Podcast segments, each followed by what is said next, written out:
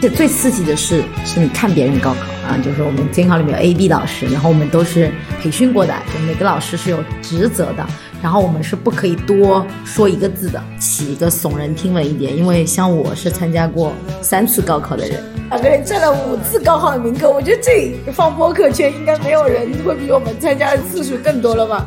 你觉得我们高中这个阶段开始对自己有些认知了吗？你你会现在回想起来？回想起当年的高考，你会觉得它是不是我们人生中最重要的时刻？它影响你吗？你什么时候觉得？现在是积极的把以前错失的那些信息差，我们现在找补回来，不弥补。就像，嗨，大家好，欢迎收听我们的播客节目《一排一坐》，我是范老师，我是老徐。今天我们聊啥？今天我们是说要聊一下高考。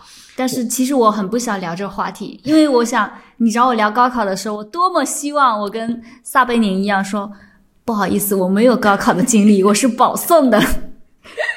然而并没有。我我听了一下上期，不是因为我是因为我剪嘛，然后很明显我上期的那个形象就很暴躁，然后声音明显的频率都非常高，所以今天我会非常的克制。我每天就是经，因为我偶尔会经过他们高三的教学楼嘛。会把那个倒计时贴在那个楼道最醒目的，就是你从这栋楼走上去那最醒目的那个地方，然后每天就是你你每天都要经过那个走廊嘛，然后楼道，然后你就每天看着那个一天天的在减上下去，然后那种感觉还是很刺激的。而且最刺激的是，是你看别人高考。对，我觉得那个场景应该快要打铃了，然后你如果看到学生作文还没有写，你会怎么办？你估计会比他更急吧。不会出现这种问题好吗？我没有见过这种。我那你会有碰到学生准考证没有带啊？这种什么什么笔啊、铅笔啊没有带这些？会会会有那个，比如说橡皮擦没有的，然后就是让你帮忙去去前面的同学那里借一下呀。基本上高考的状态，学生都是还是比较，就是就脑子总归还是有点清醒的，毕竟是很重要的考试嘛。但是因为是这样子的，就是。考试是我们会分不同的市场嘛？那比如说我在本校监考，就说白了就是我们学生整体的重点高中嘛，就学生就总体聪明啊，就是这个成绩好。那我偶尔也会被外派到其他的那个地方去当，比如说监考 B 老师啊，就是我们监考里面有 A、B 老师，然后我们都是培训过的，就每个老师是有职责的，然后我们是不可以多说一个字的。嗯，比如说监考的时候是呃，每个老师有自己的职责。比如说我是本校老师，那我就是啊，监考老师 A，然后呢，监考老师 B，在那个教务手册里面，每一个时间，比如说我们几点钟进这个教室，然后进去以后考监呃监考老师 A 干什么事儿？比如说他检查什么课桌，然后检查窗户，然后监考老师 B 就把今天主要的注意事项抄在那个黑板上，就是。每一个时间在那个考务手上写的非常清楚，我们的职责也很清楚，就是我们走进去多长时间，我们要做什么事情。比如这个事情做好了，接下来我考生 A 的老师就会拿着那个安检的那个，哎，对，安检那个站在那个门口，然后给他们全身扫一扫。然后现在真的好高级哦！我们那个时候是这样吗？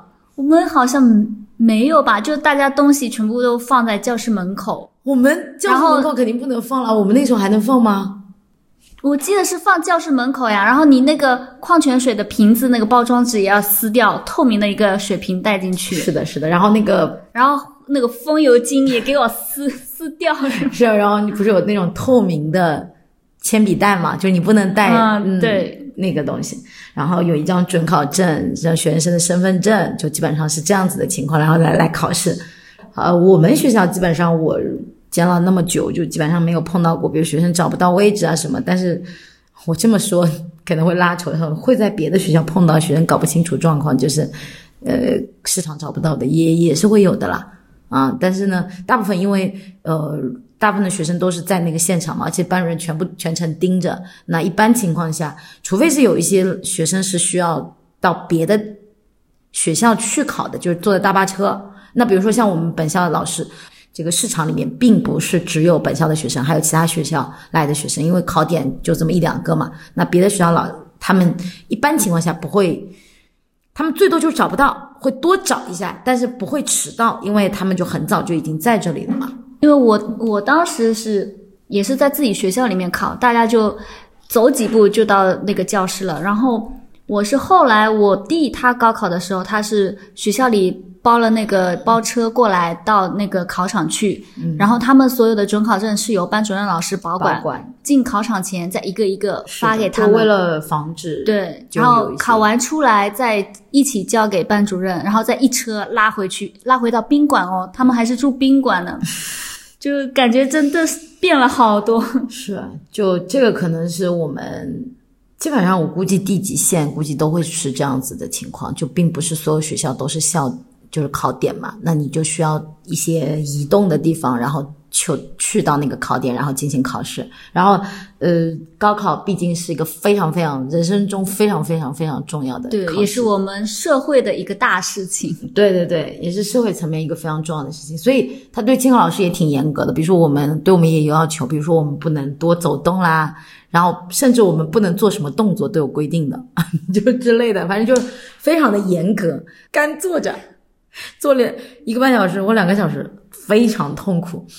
然后你也不能瞎走动，然后呢，坐在后面你就是抠手心，抠两个小时。监考还是非常辛苦的。我说，可能下周开始，就全网会有一波回忆杀。对，大家就开始回想起我们当年高考的时候怎么怎么各种。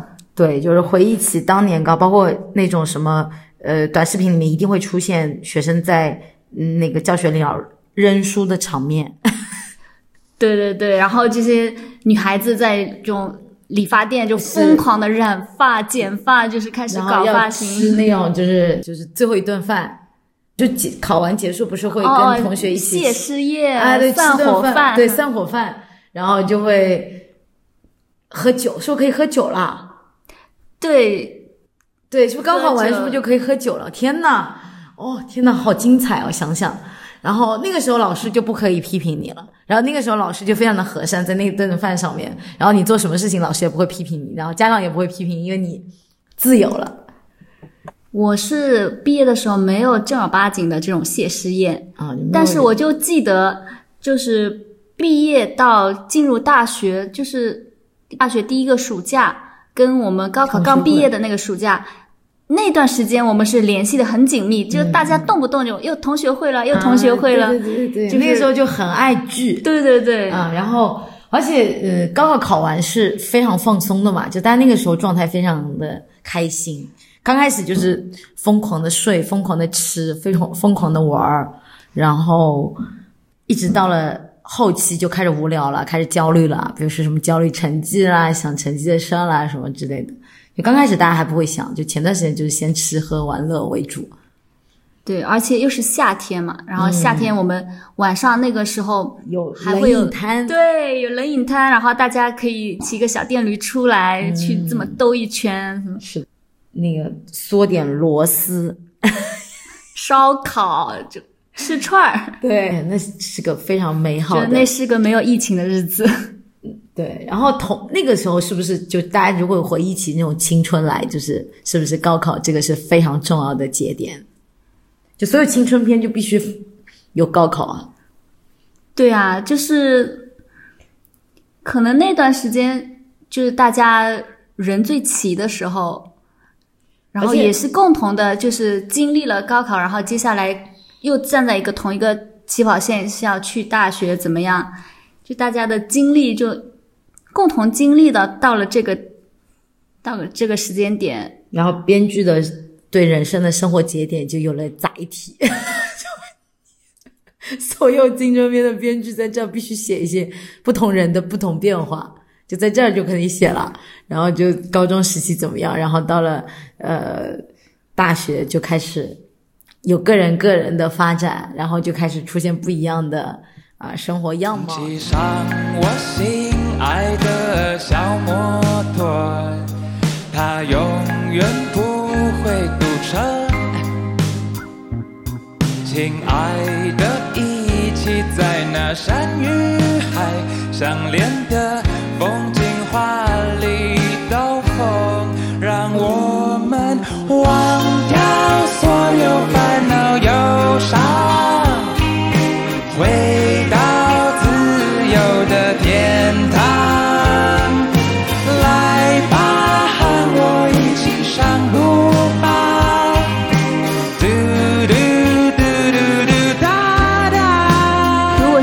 再回想起你的高中生活，你会有什么关键字吗？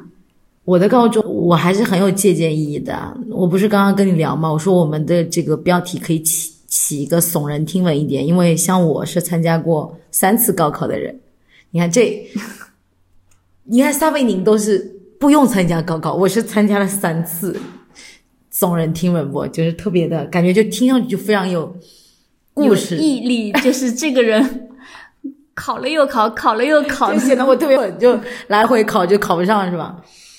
我的高中生活就是变化。我去的是一个职业技术类的，叫不叫高中吧？职业中专，啊，叫中专，不叫高中啊。就是现在大家全国非常提倡大家念的这个学校，就是中专院校，就职业技术院校。我可以给你描述一下我是学什么技术的，不知道大家能不能猜到？可能有些人大学的时候学了，就是有些人的大学要做的这些事情，我在高中的时候就就哦，我不叫高中，就是我在中学时间我也做了。比如说我的第一年，我做了一把锤子，不是罗永浩那个锤子，就真的铁锤。然后我搓过螺丝，就螺帽那个那种螺丝。我不知道大家听到现在，大家能知道我是什么专业的吗？电子厂里打螺丝，就我的那个专业听上去非常高端，叫数控，嗯，机械自动化的一个门类。那我们是处于工艺类别的，因为比如说硬件嘛，就比如说我们在很多大学里面的专业里面，比如说有硬件的、啊、软件的、啊、这些，我们是偏硬件项目，但是呢，我们又是偏硬件里面底下那个偏工艺类别的，比如说大学的时候是画图啊什么，那我们就是负责把那个那个图纸，然后施工，我们车床、铣床。我说起来这个东西都觉得离我的生活 DNA 动了是吗？好遥远啊！天呐，对，那个时候就是，而且我的我的那一段经历非常神奇，我的高中是没有女生的，就整个班里面都是男生。嗯，我们学的这些学科也是偏男，就是比较偏男生的学科。然后比如说我们要用钻头啊，我们要用一些锯子呀，然后这些东西偏叫机械材料啊，比如说钢是 M 零零几，然后多少克什么。我的变化就来自第一年的变化就是不适应嘛，就你想想，我一个阳光美少女，不要笑。你很难很难忍住。我我在想，我们高中的时候你在干嘛？我在干嘛？我在你在干你啥？你高中就基本上了你海阔天空了呀。哦我我就是就是老老实实的到了一个普高，然后开始一本正经的读书。学学习，然后分科文科理科那个时候、哦，对，就就所有那种青春片里面必须经历的，然后碰到一个你的好友，然后你们俩在考虑文科、理科，然后跟爸妈 battle，就是那种 就非常常规的青春非。常常规。你觉得青春片里面比较狗血的，我们日常没有的，那应该在别人身上，没发生在我身上没有。打胎，很乖的好吗？没有就是恋爱，没有打胎。恋爱是有了，但是我是我是我高中是一直是旁观者，就这些青春偶像片没有发生在我身上。啊、就发生在别人身上了。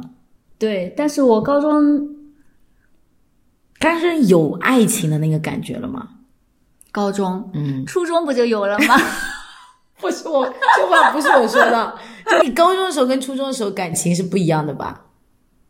可以发生一些实质性的东西啦，可以接吻啦。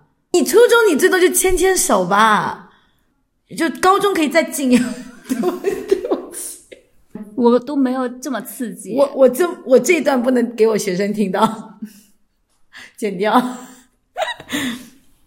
因为你想想，读高中阶段第一件事情就是读书，第二件事情就交朋友，第三件就是谈恋爱，第四件事情就是违抗父母，不听老师跟父母的话，不就这四件事吗？我们高中还有别的事儿了，找到好像都没有。找到自我的理想，那那会儿还没有呢，对吧？然后先聊聊学习嘛，学习的话，我觉得初中什么样，到高中还是什么样。嗯我的高中生活，在我的人生这段经历里面，并没有那么的浓墨重彩。嗯，因为初中的话，很精彩，初中是班里的各种什么样的刺头啊，什么大家就是太好玩了，太好笑了，就是我印象还是很深刻。反正初中、高中就很平淡，很平淡。但是呢，一个班级里总会有一波人是非常非常认认真真、刻苦在学习的，嗯然后有一帮人是无所谓的那种。嗯然后呢，我曾经有段时间是很想融入到认认真真学习的那帮人，然后我发现他们真的是太认真了。早上五点钟，我们学校就是那个铃声，不知道哪里来的铃声就开始放臧天朔的 《朋友》，就是朋友啊朋友，你可曾想起了我？然后就是食堂开始开始可以吃早饭了，然后那帮很认真学习的人，他们就起床了，去食堂吃早饭。吃完了，我们就伴着这个歌声来到了教室，开始早读了。了结果我试了一天，我就坚持不下来，我早读我就睡着了。所以我的高中也没有在认真的读书，也没有什么谈恋爱啊这些七七八八的都都没没有有。就我的高中，那你的高中也太遗憾了。那你对回你你回忆吗？会有那种回忆杀吗？就觉得高中哪一段是觉得哎很美好，然后那个时候特别的有意思。这样子，我接下来我的话就不好讲了，因为我过于精彩了。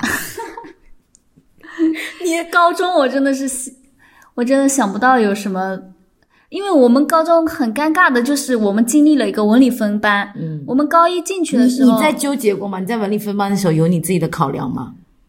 没有任何纠结啊，我就是选了文科啊，为啥呢？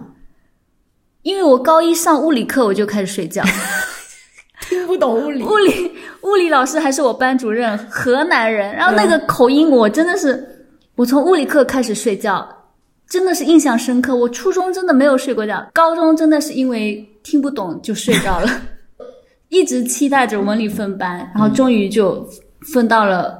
分到了文科之后，我们高一那个班就全部被打散了。嗯分了班之后，后面又经历了一次分班，分成了本科班和专科班。嗯然后哦哦然后全校的学生又乱，然后大家基本上，他们理科生基本上每个班里可能都会有几个认识的人，大家都认识。然后我们文科的人数本来就少，分来分去就也就这些人都认识，所以高中好像真的是，我只能说我我可能过于平淡了吧。这个也也可以聊一下，就是我为什么三参加三次高考。然后，其实我还有一次高考是跟你一起参加嘛。你是你高中我考了两次，对呀、你怎么你现在不想承认是吧？我就想把这个略过。我们，你想想，我们这两个人占了五次高考的名额，我觉得这放播客圈应该没有人会比我们参加的次数更多了吧？我是跨学科考试，我就是放弃了你那把锤子。对，等于我们算高四的时候，对我们高四又凑到了一起，就初中，然后各自分开了三年，高四又凑到了一起，然后两个人都说要好好努力，天天晚上又开始。看小说、看报纸，我印象特特别深刻，看上海一周。上海一周的报纸，然后摊在桌面上，上面用好几本书压住，然后在那里看，偷偷的看一点点那个小字的专栏，然后那个晚读的时候，那个老师过来就看见了，把前面的书挪开呢，看这种东西有用的啊，就被批评了。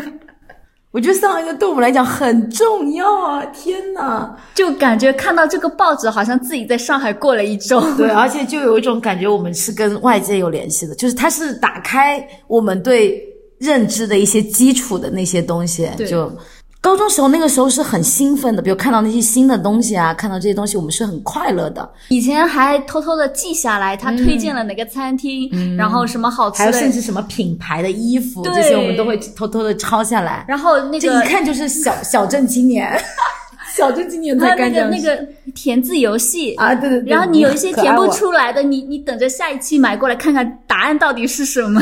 该读书的时候就在玩这些东西，就一点书没念进去。我等于是念了三年的职业技术学校，然后呢，我因为当时职业技术学校是有规定，就是我们是没有办法考本科的嘛，就比如说你参加了呃高考的，但我那次高考等于就是它只有一个呃专科的。可以考，就是你所填的，就你录取的方向也只有专科。但我当时就非常大的执念嘛，我觉得我一定要念本科，专科我不要念，而且我不想念职高，我想念普高，所以后来就是复读了一年，其实是这个意思。对我来讲，这一年是有收获的。我等于是从零开始，我我也是选文科嘛，但是高四之前我是连书本长啥样都没见过，就完全甚至因为我们是职业技术学校，其实我们的数学语文虽然也都是读的，而且考的，但是我们的呃内容范围是很不一样的，重来一遍的那个感觉啊！我在高中那个阶段就已经比很多当时的人要努力了，因为那个时候就意识到成绩的跟别人的差异了嘛。因为我跟别人差了三年，所以那个时候就很努力啊。那个是读书方面的，当然谈恋爱我也没闲着。你应该是在现在职业中专谈了三年恋爱，然后再回过头来好好读书。耶，对对对，差不多是这个。哦，高呃高中的时候你能带手机吗？也是不能带呀，就是偷偷的带嘛。哦，我我们但是我没有人跟我发短信，就是反而我是我那个朋友，嗯，他的手机就就发哒哒哒哒哒，一天到晚都在发，而且是很多很多这种符号啊、标点啊，就是那个时候是我们开始发这些东西的，对比谁啊发短信就上上课的时候都在。对，都在发短信。还而且那个时候我们不是刚开始有 UC 嘛，就浏览器。UC 浏览器，然后校内网，对，然后就开始那个开始，比如上网啊什么，但那个时候就没有智能机嘛，但我们会在游戏上看小说，啊，这些有。对，然后男生在那个手机上看文字直播，就 NBA 的文字。天哪，就一听就知道我们多大年纪了。我现在就完全一副过来人的心态。我回想起我的高中生活，我只能说比较遗憾，嗯，夹杂着后悔。就应该再读。对啊，那你现在就又变成了当年的那种大人，说你看看你离开了对对对学校一定会后悔的。所有老师都很爱讲这句话。的雨丝像那流弦琴，它叮叮咚咚，动听。斑驳的树影，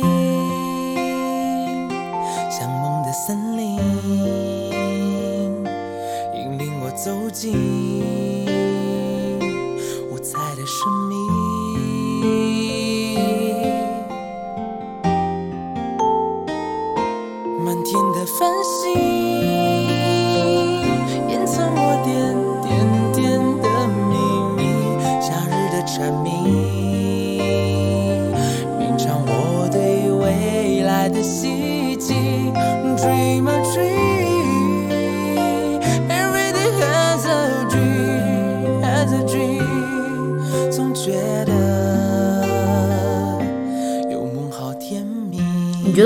中这个阶段开始对自己有一些认知了嘛？角度了？我不是一直都很很早就劝你要开始写吗？是吧？我是一个非常支持你让你写东西的人。那那个时候你有认知吗？比如说那个老师跟你讲说，你，哎，有点像写小说，你没有任何冲动，或者是你小时候没有任何一个老师给你任何指引嘛？就经常不是会有那种名人名言，就说他哪个老师对他有启蒙性的意义。你高中的时候没有吗？没有老师对你来说人生有一个什么样重要的节点？你人生有什么不一样的感悟？就很奇怪。我觉得我不知道是我是会写这种周记啊，然后包括有一些考试的作文，嗯，就是写完写的时候，我不知道是会有什么样的效果，但是写完了之后会得到一些肯定，老师会觉得你这个挺好的，把你当做范文读啊什么的。这都没有办法激发你成为一个作家的梦想啊！难怪你成不了青春片的主角。你以前跟我说的一样，你觉得我好像学东西就是读读语文、读英语，我好像很容易，但我自己不自知呀。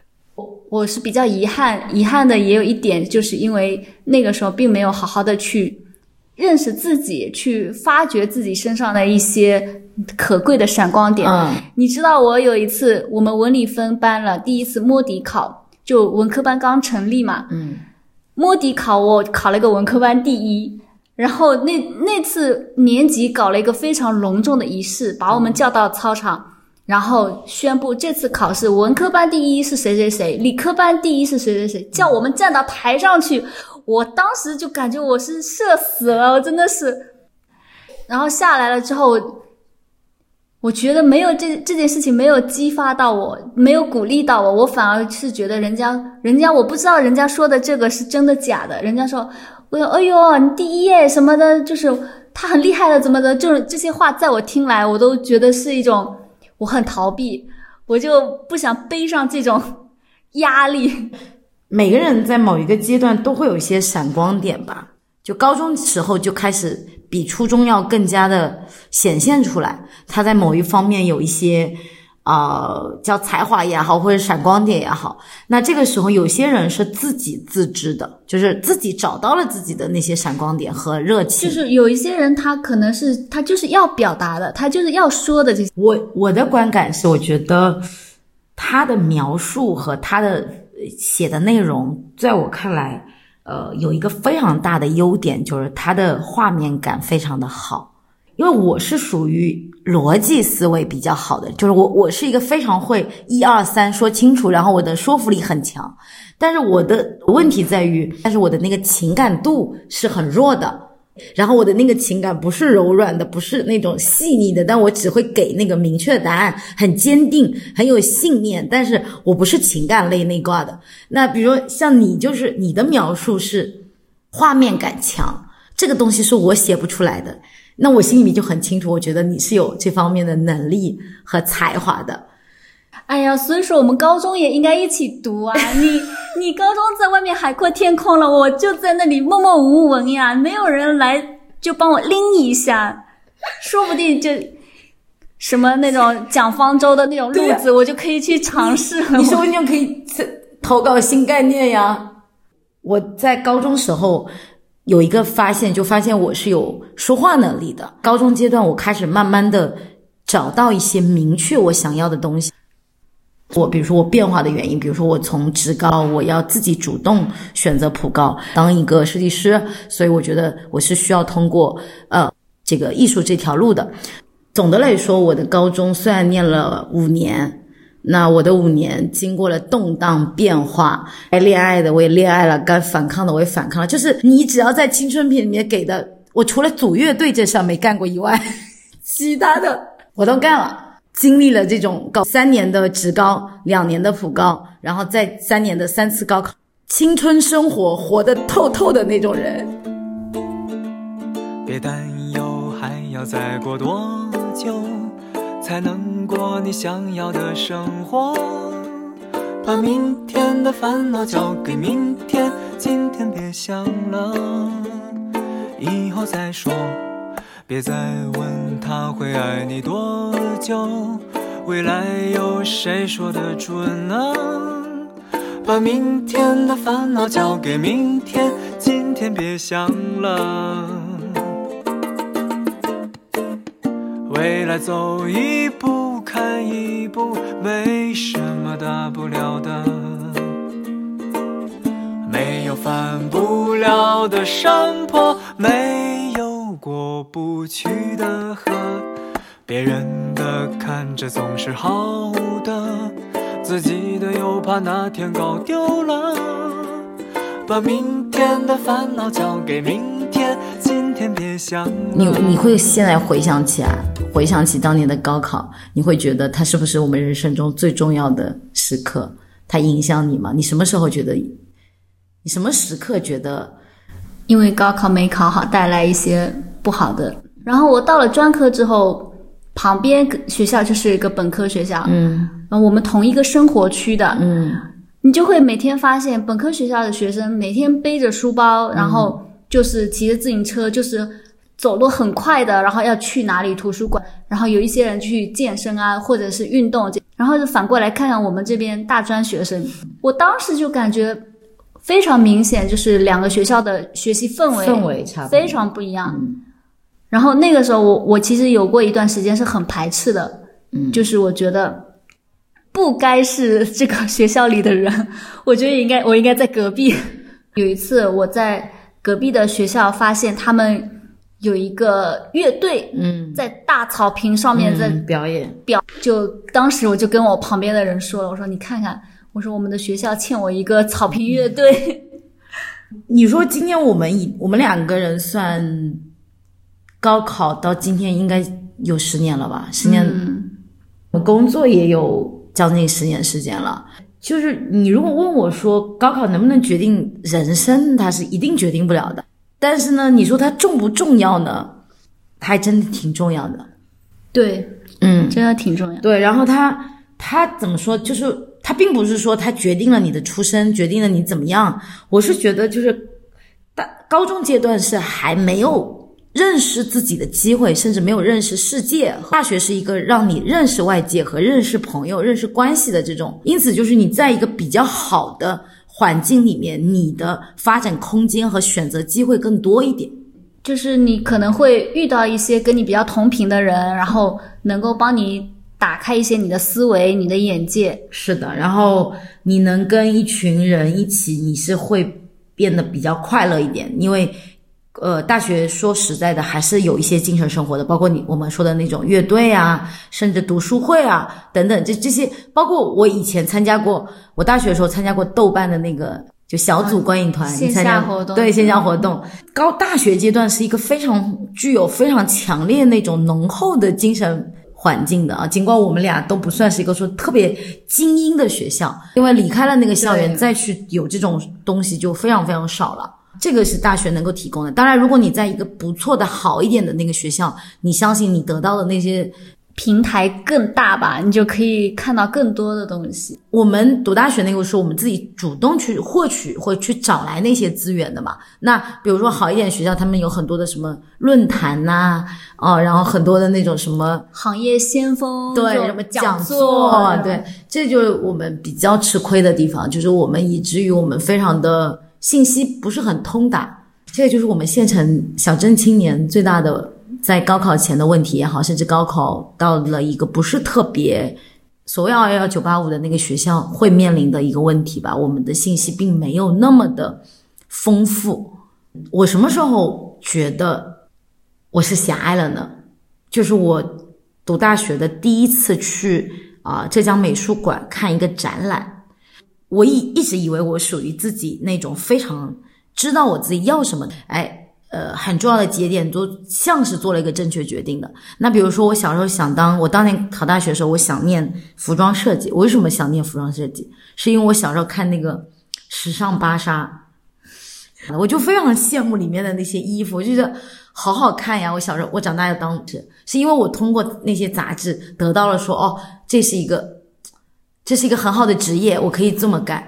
然后我我走到那个浙江美术馆的时候，我我当时就看到一张油画，那张油画非常大，大概就是一面墙这么大，而且那个油画很明显，我感受到是呃画的时间不久，然后它的那个很丰富的那个肌理感，就是我凑近了能看到那个画布上的那种起伏，还有一点那种松节油的味道。当下走到那个美术馆的那个当下，就是我我是感觉什么，就我的生理是有感受的，就我当下那个汗毛就立起来了，就是我是真实的被那种所谓的艺术扑到我脸上来的，不是那种什么胶啊什么这些不需要，就是我在那个当下我就生理起的反应，我就明白了什么叫做艺术，那个感染力是什么，我就很清楚。就说如果我很早就让我看到这些东西的话，我当年不会想当设计师，我可能会想当艺术家。我觉得那个东西更打动人。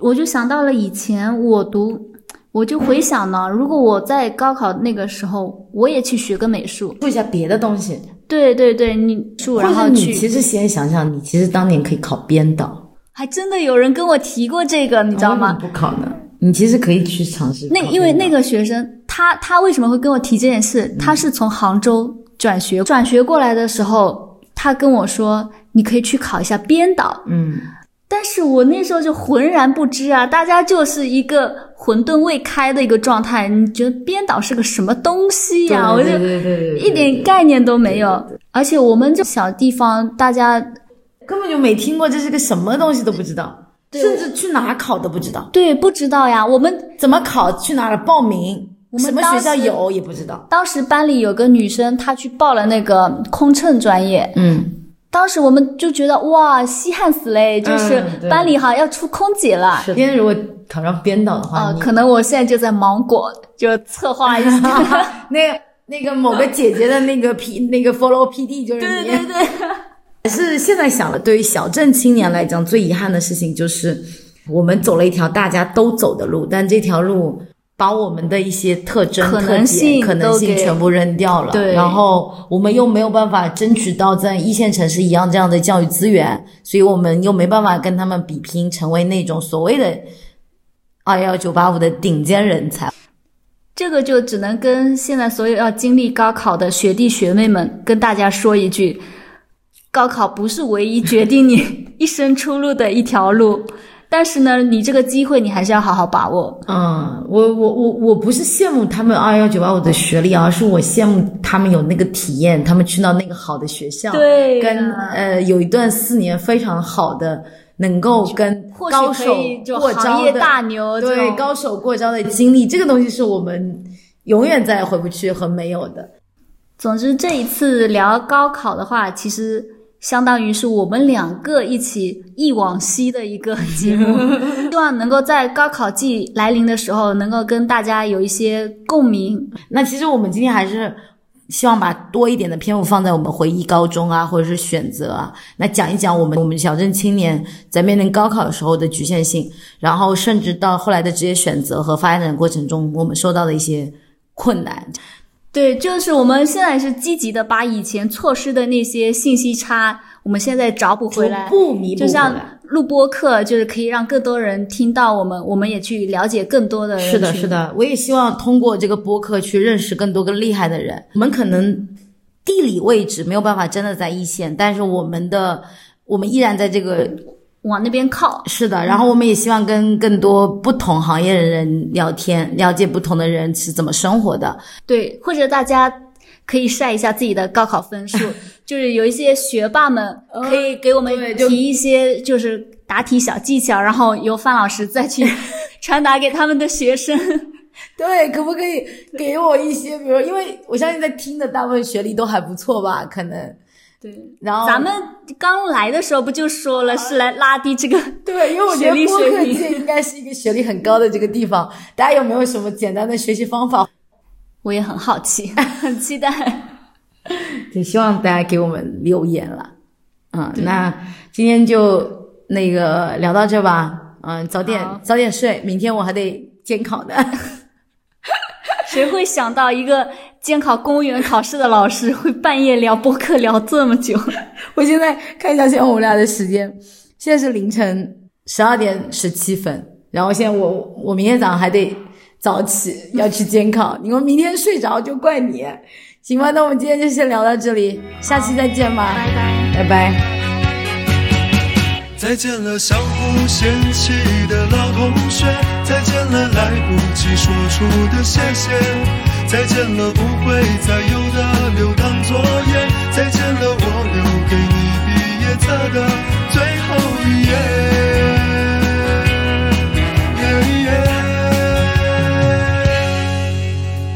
留在抽屉的纸条，是你越过谁和谁的画面。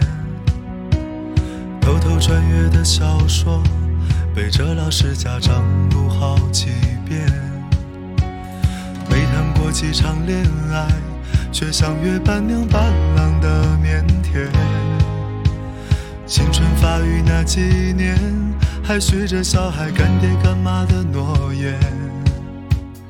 入学时想着毕业，毕业却因离开又已十年。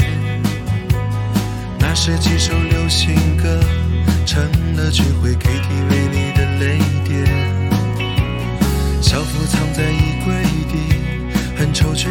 机会穿着上学。运动会的进行曲，偶尔却比老情歌还让人怀念。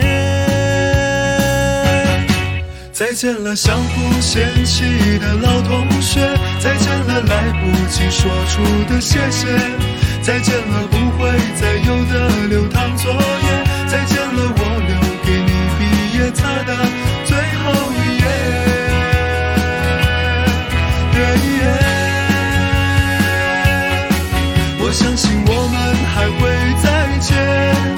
我相信我会一直想念，我相信我们都会很好，我相信我相信的一切变成火焰。